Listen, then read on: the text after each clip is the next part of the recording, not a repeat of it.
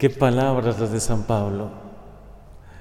La vida nueva que él tanto predica, yo creo que poco a poco la empezamos a comprender todos. Es de verdad una vida nueva la que Dios nos regala. Nueva en todo. Es que Él nos renueva todo. Renueva nuestra mente, nuestro corazón, nuestra manera de pensar, nuestra manera de actuar. Todo lo renueva y todo lo ilumina. Ahora entendemos un poco más por qué en el libro del Apocalipsis dice, hago todas las cosas nuevas. No tenemos que esperar esa novedad para la vida eterna, para la vida que viene. Ya desde ahora comienza lo nuevo. Ese proyecto maravilloso de Dios que desde toda la eternidad tenía pensado para el ser humano, para todos nosotros. De hecho, Qué bonito lo explica Juan Pablo II en la teología del cuerpo, en esas más de 150 catequesis que durante cuatro años estuvo impartiendo cada miércoles acerca de la dignidad del amor humano, del cuerpo humano. Y él, eh, resumiendo un poco esa maravilla que expone, que se ha llamado la teología del cuerpo, nos hace ver la historia de la humanidad como en un tríptico, en tres partes. El origen, que es el plan de Dios realizado a la perfección. El ser humano vivía en armonía, en total armonía con todos, con Dios, con la creación. El amor era perfecto, un amor de entrega, de felicidad, de realización total. Había una una armonía que nosotros ahora ni siquiera nos podemos imaginar, entre todos. Y llegó el pecado y desequilibró, desequilibró ese plan maravilloso de Dios. Y entonces ahí comienza la segunda parte del tríptico, una parte un poco más oscura, ya no tan luminosa, donde ya no hay tanta armonía. Si es verdad, parecería que el pecado había vencido ¿no? el plan de Dios, que el maligno se iba a salir con la suya, pero no fue así. Dios ya tenía también un plan de redención pensado.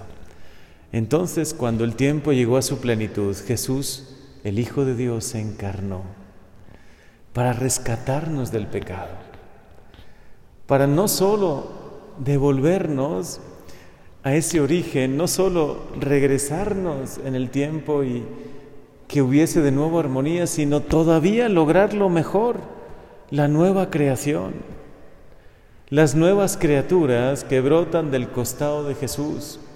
No es solo una imagen, no es una idea bonita, es una realidad. Jesús con su pasión, con su resurrección, con su entrega, con su vida, logra eso en nosotros. Nos comunica la vida de gracia, restaura nuestros corazones rotos, renueva nuestra mente que estaba confundida y llena de oscuridad y de verdad realiza una maravilla.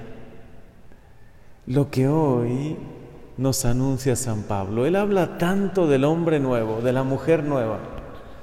Y hace referencia a lo antiguo, ¿no? Y, y dice, es que tenemos que dejar al hombre viejo, no es que no al hombre anciano, sino al hombre viejo que tenemos dentro de nosotros, al que todavía se apega al pecado, a la mentira, a lo chueco, ¿no? El que no es tan amigo de Dios, a ese hombre viejo, al que ya quedó en el pasado, por eso es viejo, es antiguo, hay que dejarlo a un lado y hay que vivir de acuerdo al hombre nuevo, revestirse de los pensamientos, de los sentimientos de Jesús. La mujer nueva, la nueva Eva, ¿no? Lo vemos reflejado y perfectamente delineado en María. Y de verdad, cada una de ustedes mujeres puede serlo. Están llamadas a ser mujer nueva, llenas de la gracia de Dios, llenas de lo bueno. Es verdad, nuestro corazón parece tocado ¿no? por el pecado y de vez en cuando quiere como que regresar al pasado, pero no. Ya no mirar atrás, lo pasado es pasado y como dice hoy San Pablo, lo antiguo ha pasado y lo nuevo ya ha comenzado para ti. Dios habita ya en tu corazón, el Espíritu Santo te guía, Él ilumina tu mente como nunca antes, tus pensamientos, tus decisiones, tus proyectos, renueva tu corazón para que ames de una manera nueva. Mujer nueva y hombre nuevo. No es un sueño irrealizable, no es una utopía, es una realidad. Si dejamos que Jesús nos llene con su gracia, será una realidad día a día. Sí, el pecado tocará de nuevo a la puerta de nuestro corazón y nos invitará a regresar al pasado, a lo antiguo, pero tú dile que no. Tú dile, yo ya soy un corazón nuevo. Jesús ya me ha restaurado. Yo ya no quiero. He renunciado, lo hice en el bautismo, pero lo hago también cada domingo. Renuncio a todas las seducciones del maligno, porque Él lo que quiere es que regrese a lo antiguo. Como el pueblo de Egipto, ¿no? Que añoraba Egipto y decía, bueno, por lo menos ahí teníamos que comer. No, pero Dios les está dando la libertad, ¿no? Tengan fe, tengan esperanza y crean en la tierra prometida. Pues bueno, esa tierra prometida no es tampoco una utopía, ya estamos en ella. Dios ya está haciendo nuevas todas las cosas. Cuando veo llover con sol, recuerdo la alianza. Ya van varios sábados que nos sucede. El sol esplendoroso y la lluvia. No es un símbolo de la alianza de amor que Dios quiere hacer contigo. No es, no es recordarte todo lo bueno que ya ha hecho en ti. Permite que concluya su obra.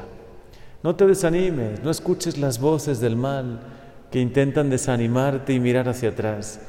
Tú siempre hacia adelante, siempre, siempre mirando hacia adelante. Esta vida nueva, esta vida llena de gracia y de libertad, porque es la experiencia, es una experiencia de la gracia de Dios que nos da una libertad como nunca hemos tenido. Una libertad que nunca hemos soñado. Nos sentimos realmente libres para seguirte, Señor. Venimos a misa, realizamos todo en nuestra vida espiritual por amor, no por temor ni por obligación. Realmente libres nos sentimos más que nunca, porque eres tú, Jesús, el que nos hace realmente libres. Es una vida llena de fe, llena de tu gracia y guiada por el Espíritu Santo. Queremos esta vida nueva. Queremos que esto que ha comenzado ya, cada día se realice más plenamente en nosotros. Por eso, todo lo negativo déjalo a un lado. Ponlo en la confesión si tienes oportunidad de confesarte. Y pídele a Dios que ya todo lo nuevo, todo lo nuevo llene tu vida. Que Dios, que quiere habitar en tu corazón, de verdad pueda renovar plenamente tu mente, tu corazón, tu voluntad renueve todo, lo todo tu ser.